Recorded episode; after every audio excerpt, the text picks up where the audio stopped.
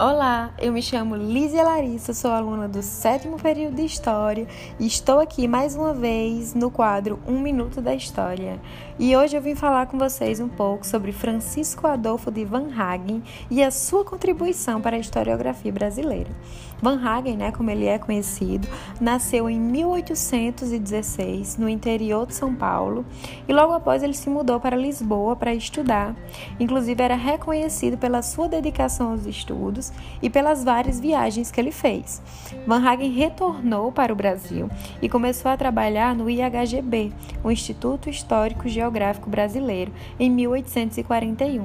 Inclusive, o instituto surgiu como uma ideia da elaboração de uma história nacional.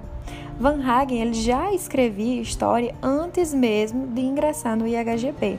E a grande contribuição que ele deixou para a historiografia brasileira foi o seu cuidado com os documentos, a importância que ele dava para as suas fontes, além de ter trazido essas fontes né, sobre a história do Brasil para serem analisadas aqui no Brasil. Por isso que ele acabou fazendo tantas viagens, porque ele precisava ir buscar essas fontes em outras cidades e até mesmo em outros países.